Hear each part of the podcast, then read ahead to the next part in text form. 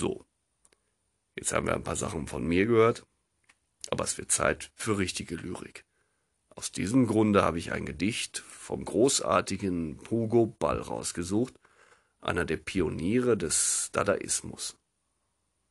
Es mag am Anfang etwas sperrig sein, aber wenn man sich darauf einlässt, ist es wirklich wundervoll.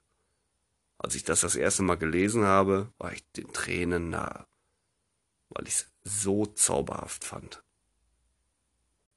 Karawane von Hugo Ball 1917 Jolifanto Bambla, o Fali Bambla. Grossiga Hympha, Habla Horem. Egiga Goramen. Higo Bloiko, Rosala Huyo. Holaka, Holala. Alogo Bung, Blago Bung. Boso Fataka? Ü, Ü, Ü, Ü. Champavula Vusa Olobo. Hei Tata Gorem.